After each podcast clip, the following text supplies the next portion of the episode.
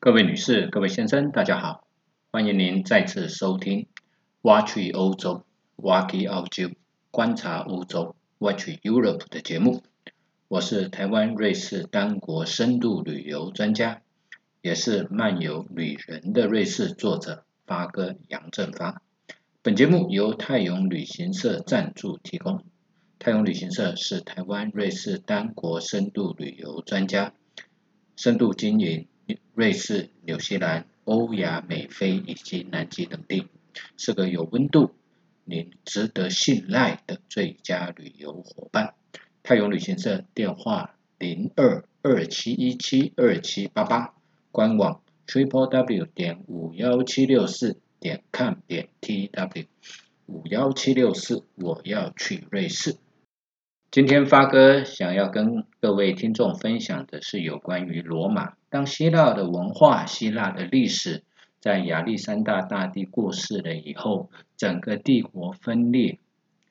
那这个时候呢，在巴尔干半岛的西边，也就是地中海地中海沿岸里面有一个意大利半岛。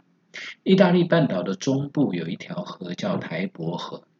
台伯河旁边，台伯河的下游有一个城市叫做罗马诞生，在公元前七百五十三年四月二十一号这一天建立了第一道城墙。那建立这个城墙的人是谁呢？一个叫罗罗慕路斯，另外一个叫做雷姆斯，他们是一对双胞胎兄弟。那这一对双胞胎兄弟呢？有人说他们的前他们的祖先是前是联联系到了特洛伊战争啊的特洛伊战争里面的王子叫做埃涅阿斯的这一个人，他也是维纳斯的儿子，他逃到了西西里岛，后来呢就进到了意大利半岛，啊，一繁衍到后代就是罗慕路斯和雷姆斯。这个这个神话故事呢，其实是这个神话故事当然是罗马人所编撰的，但是呢，这一个城市的建建立呢，也有另外一个故事。另外一个故事就是说，这一对双胞胎兄弟其实是罗马战神马尔斯 （Mars） 的后代。那他妈妈生下了这一对双胞胎的以后，被人家放到一个篮子。这个篮子呢，被放到台台伯河畔。那因为地中海的海水涨潮，台伯河的河水就高涨。河水高涨了以后呢，就把这个篮子呢，啊，是带到河水，由河水呢，慢慢慢慢的带到了台伯河的下游。在现在罗马这个建成的这一个地方，被一匹母狼捡到了。母狼捡到了以后呢，这一对双胞胎兄弟呢，因为肚子饿。所以呢，他就吸母狼的奶。啊，那在那边休息，然后被后来被一个经过的农夫发现了，把他带回家抚养成人。抚养成人长大了以后呢，这一对兄弟就觉得说呢，我们要建立了一个国家，我们要建立一个城市，所以呢，他们就选择在所谓的现在所谓罗马这个地方叫七山之城的地方啊，来建立一个城市。可是这两兄弟因为有人是说，对于这个城市的名字起了争执；有人是说，为了要在哪里建成，两个人有了冲突。所以后来罗姆路斯就把他的弟弟叫雷姆斯的人给杀了。之后呢，后来这一个城市就用，后来这个城市就用罗姆路斯的名字来命名，传到后来，也就是我们现在讲的罗马。或者是 Rome，所以当我们到罗马去旅行的时候，常常可以看到一些小贩在贩卖雕像。这个雕像里面就有一个母狼喂养罗慕路斯与雷姆斯的一个一个雕像。这个雕像就是罗马建成的故事。这一座这一座城墙最早建筑在哪里呢？在那一座山上叫帕拉蒂诺的这一座山上。所以这个 Palatine 这一个这一个字，后来也演变成了英文叫做 Palace 的这一个字。所以宫殿这个字就是从罗马建成的这一个山丘里这个名字而来的。那七个山丘里面并没有包括一个山丘叫梵蒂冈啊，梵蒂冈也是建立在一个山丘上面啊。所以梵蒂冈并不属于七个山丘啊，它是另外一个独立的山丘。罗马建成之初呢，产生了一个问题，就是它城建好了，城墙盖好了，可是里面居住的人很少。这个情况之下呢，让罗慕路斯呢也没有办法，他想说他要找人来住，要怎么办呢？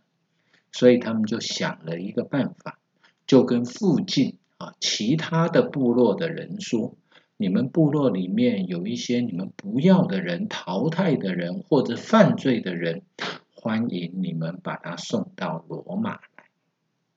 但那就附近呢，当然就有一些人呢，慢慢慢慢的就移居到了罗马。这个呢，像早像早期的什么美国也好，澳洲也好，其实美洲、美国跟澳洲都是英国流放犯人的地方。所以呢，但是呢，这人慢慢多了，但是也产生了另外一个问题。另外一个问题是什么呢？因为来的都是男人，缺乏女性。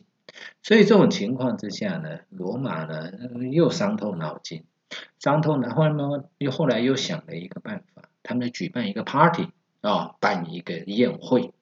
然后呢邀请附近有一个部落叫萨宾人的妇女来参加。那萨宾人呢，这个想说呢，哇，是这么好罗，我们的邻居呢居然请我们吃饭，所以呢就去了。啊，这个妇女去了很多，然后呢，在某一个某一个暗号之下呢，他们就把城门关起来，然后呢，萨宾人呢，萨宾的妇女呢就没有办法回家，就只好呢留在城里面生活。那跟罗马人呢，就有一些啊，有一些有了一些结婚婚姻之后呢，就有了一些后代。经过了一段时间了以后呢，这萨宾的这些父老兄弟呢，觉得说呢，我们的妇女被骗到罗马去这件事情，怎么怎么能够吞得下去？所以他们就发动战争，对罗马的战争。罗马的两边打仗打打的正正是火热的时候呢。萨宾的妇女跳出来了，一边是自己的先生、孩子的爸爸，另外一边是自己的爸爸、自己的兄弟，所以呢，就跳出来挡在两军之间，请他们握手言和。之后啊，罗马人就跟萨宾人结盟啊，慢慢慢慢的就发展了。发展了以后呢？到后来，它的北边有所谓的伊特拉斯坎人，它的南边住的是谁呢？住的是希腊人。罗马人把希腊人住的地方叫做 Greek，啊，所以这种情况呢，我们演变到现在呢，我们讲希腊啊，我们一直讲希腊，希腊，希腊，希腊是指希伦人住的地方啊，希伦人啊，那为什么又叫做 Greece？那就是从罗马人称他们居住的地方叫 Greek，后来演变成英文就叫做 Greece，所以呢，希腊也叫也叫也有人叫做 Greece 的原因就在这里。那罗马呢，慢慢慢慢的逐步的发展啊，所以当亚历山大大帝啊，亚历山大大帝呢，在公元前四世纪的时候，他为什么没有往西边打？这也有可能。是因为当时候西边并没有所谓的文明，而西边意大利这边的罗马人对他们并没有产生威胁，而它的东边啊有所有这个波斯王朝啊有波斯的萨珊王朝，所以这种情况之下呢，他他东边呢就有敌人啊，所以呢他就往东边打去了啊。那这个时候，慢慢慢慢，罗马茁壮了啊！在公元前七百五十三年到公元前五零九年这一段时间啊，罗马我们称为叫做王政时期，也就是王国的时候啊，王国的时代。那五零九年，公元前五零九年到公元前二十七年，我们称它叫做共和时期。共和时期的时候，英文的的罗马的简写叫什么呢？SPQR，所以呢，有时候我们到我们到欧洲也好，我们看电影也好，常常看到一个标志 SPQR，那其实就是罗马。这个是什么意思呢？SPQR 呢，就是 Senatus Populus Qui Romanus，也就是呢，共和人民的罗马。所以呢，这个就是它的简写。而当时候呢，罗马的这个象征是什么？是一只老鹰，展翅的老鹰。所以呢，到后来啊，到后来呢，在公元十一世纪的时候，东东罗马帝国呢，就有一个皇帝把这个老鹰呢设计成双头鹰，一边看东，一边看西。那后来这个双头鹰就演变成为很多国家的国徽。啊，这个都是从罗马而来，包括了俄罗斯啊，包括了哈布斯堡家族这些很多啊，甚至德意志这些很多国家的国徽都是用老鹰，这个都是从罗马的时代而来的。这段时间，罗马的政体呢是由元老院选出执政官，执政官来，也就是类似现在的总理了，来管理国家大事。那过可是呢，他们呃因为贵族跟平民之间的纠纷不断，所以呢，他们在公元前四百九十四年的时候，有有创造出了一个职位，叫做护民官。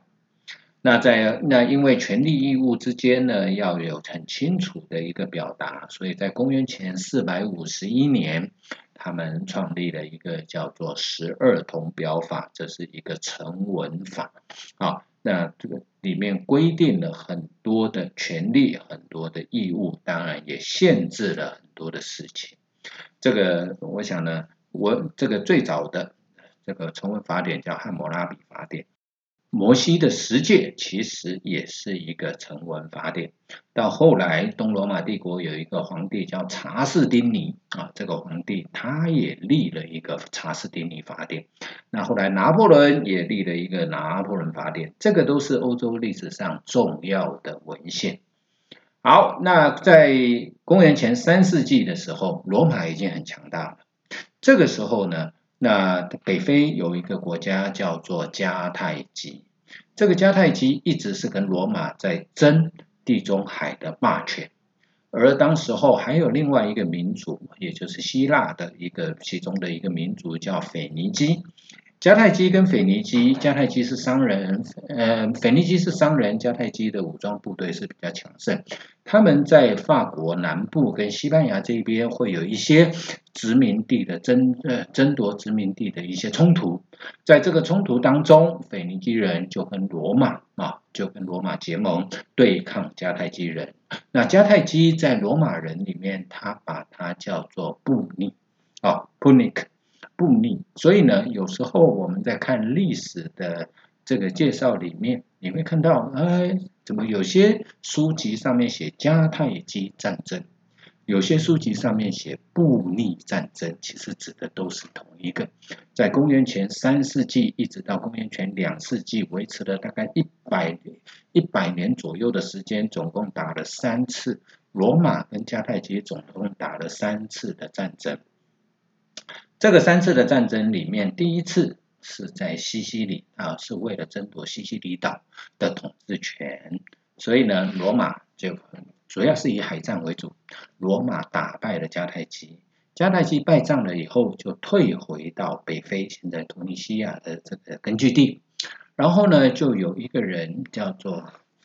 汉尼拔，跟他的爸爸，还有他的哥哥，呃，他的弟弟，还有他的姐夫一起呢。就率兵从北非经过了直布罗陀海峡渡海，然后来到了西班牙经营西班牙，在西班牙经营。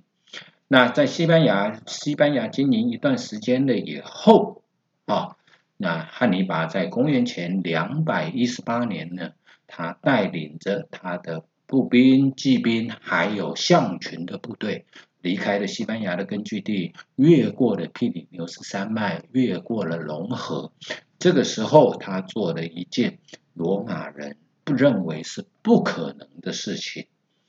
他在冬天的时候率领他的部队往北经过的瑞士，所谓的阿尔卑斯山脉，然后呢越过了阿阿尔卑斯山脉，沿着提契诺河南下，在提契诺这一个地方打败了罗马的部队。因为罗马人认为汉尼拔不可能越过阿尔卑斯山脉，所以这个地方的防守其实是比较薄弱的。那罗马的重兵屯在尼斯这附近。所以当他发觉到汉尼拔的部队已经进入到意大利半岛了以后，罗马的部队赶快搭船回到了意大利半岛，然后跟汉尼拔对抗。那汉尼因为当时候罗马呢有很多的部族是被罗马征服不久，所以他们还是对罗马还是不服的。所以这种情况之下，很多的这种部落就加入了迦太基的部队。所以呢，他们呢就一路往南，加太呃汉尼拔呢一路往南打，打了打打打打打打打了十年左右，一直没有所谓的决胜的一战。所以呢，可是呢，罗马后来呢，他们终于知道我们要围魏救赵，所以这种情况之下，罗马派部队攻打迦太基的本土。这个情况之下，迦太基不得已就要把汉尼拔调回到迦太基。在迦太基这个地方，这这一役呢，汉尼拔吃了个败仗。吃了败仗了以后呢，当然要割地赔款、赔偿军费。那赔偿军费呢？可是汉尼拔呢，他在几年之内没有加税的情况之下，他就把这个赔偿战争的赔偿还完了。罗马一直觉得汉尼拔。是一个背上的刺，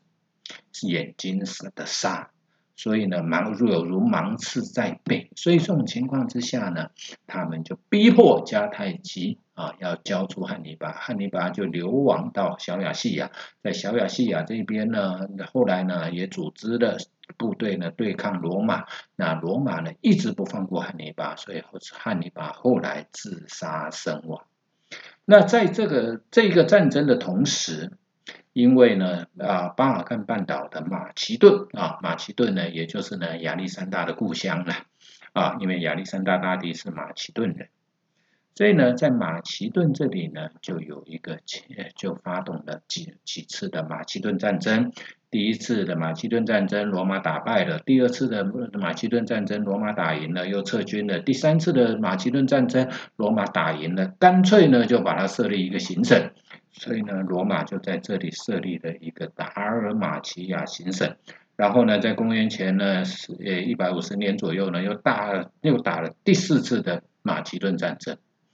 之后在。第四次的马其顿战争的同时，他又打了一次的第三次的迦太基战争。罗马派部队直接攻入迦太基在北非的根据地，也就是图尼西亚这个地方，然后打败了迦太基了以后，在这里设立的一个行省，就叫做阿非利加省，所以直接就把它纳入到了罗马统治之下。在第二次的迦太基之役里面，罗马有一个将军叫做费边，在罗马打了一次大败仗之后呢，他出任罗马的元帅。他发觉到汉尼拔的部队士气正旺，补给也非常的顺畅，所以这种情况之下呢，他的任务就是他他所采取的策略呢，就是跟随在汉尼拔部的部队的后面。他不跟他在正面交锋，他不跟他接战，他就一直跟随着他的部队，就一直跟随着汉尼拔的部队，然后呢，斩断汉尼拔部队的后勤补给的动线。这种情况僵持了一阵子呢，罗马城内的这些高阶官员也感觉到不耐，汉尼拔也感觉到不耐，因为汉尼拔一直想要找费边决战。哦，所以呢，费边呢，后来呢，他就被被换的撤换，撤换了以后，罗马换了一个将军，就跟汉尼拔决战，结果罗马又吃了一次大败仗。这个时候呢，罗马城内的贵族才发觉到费边是对的，所以呢，费边又再次的出任罗马的统帅，罗马部队的统帅，然后呢，慢慢慢慢寻找机会。那迦太基因为呢找不到人决战，所以越来越毛躁。毛躁的情况，所以汉尼拔的部队呢就在意大利半岛呢流窜啊，他到最后呢还是没有攻入罗马。所以呢，这个就是形成了后来啊，后来呢，在十九世纪中叶的时候，在英国就有一个叫做废边主义、废边社的出现。其实是就是呢，从资本主资本主义渐进的到社会主义，他们采取的就是废边有名的渐进求胜的策略。所以呢，这个也就是呢，我们现在常看、常听到，有时候会听到的所谓废边主义，这个人也就是在第二次迦太基之役里面啊，罗马的军队的统帅叫做废边的这一个人。汉尼拔也成为罗拿破仑最敬佩的七位历史上的将军排名第三名的人物。在罗马扩张的时候，有一句成有一句话说：“打不赢罗马就加入罗马，从被征服者变成征服者的行列。”那也有人说，罗马论智力，他们比不上希腊人；论体力，他们比不上塞尔特人。日耳曼人、高卢人，论技术，他们比不上伊特拉斯坎人；论经济，他们比不上迦太基人。可是呢，他们为什么罗马可以成就为一个这么大的、庞大的帝国？这个就是呢，历史有趣的地方。历史的赢强者或者是胜者，往往不是最强大的，而在罗马的这一段时间，是等于他。我们中国的什么时候呢？大概是等于他们在征服的时候，大概他们在过扩张、在征服的时候，大概是等于中国的秦汉时代。秦始皇统一了七战国七雄啊，建立了一个国家，然后筑长城。长城的目的在哪里？在防止北方的匈奴。那后来呢？由于天灾，再加上呢暴政，所以这种情况之下呢，陈胜吴广揭竿起义。后来呢，项羽、刘邦、楚汉相争。然后项羽在乌江自尽了以后，刘邦就任皇帝，成为汉高祖。那汉朝刚开始的时候，国力也不强盛，所以这种情况之下，对于北方的匈奴，北方的匈奴采取容忍、采取和亲、采取谈判的策略，不采取对抗，那也继续的修筑了长城。那一直到了哈汉高祖之后呢，有所谓的文景之治，汉文帝、汉景帝呢，国力慢慢慢慢累积了以后，到了汉武帝的时代。他就派了卫青、霍去病去攻打匈奴，而且呢，他们截取匈奴人的优点，也就是他们的骑射、他们的骑兵，再加上他们训练他们的射箭的技术，以夷制夷的方式训练汉朝的部队。后来匈奴被分为北匈奴跟南匈奴，南匈奴就慢慢慢慢的融入了汉朝。北匈奴就跨过了蒙古的沙漠，到了漠北中亚地区，然后消失在历史上。这一段时间，也就是司马迁的《史记》的时代，也就是也另外呢，也有所谓的李广、李陵，还有苏武牧羊的故事，都发生在差不多罗马扩张的同时，也是我们汉朝扩张的同时。那匈奴消失在历史的这个洪流当中了以后呢，在公元五世纪的时候，却在欧洲出现。这个人就叫做匈奴王阿提拉。匈奴蹂躏了欧洲了以后，突然间又消失了。匈奴压迫了日耳曼人，日耳曼人往南迁，然后也造成了斯拉夫人的迁移，然后造成了西西罗马帝国的灭亡。这一段的蝴蝶效应。谁都没有想到，从东边的历史却是影响到欧洲历史后来的发展。谁也不知道这种蝴蝶效应，东西方互相影响，一直到现在都还是一样。今天发哥就跟各位贵宾分享到这里，在下一集的节目中，发哥就要跟各位朋友分享罗马历史进入到最高潮的凯撒。奥古斯都、安东尼、庞贝、克拉苏、安还有雷迪达等前三雄后三雄的故事。今天谢谢各位朋友的收听，本节目由泰永旅行社赞助提供。发哥祝福各位听众朋友身体健康，万事如意。也欢迎您订阅《挖去欧洲》的节目。我们下次下一集空中再见，谢谢。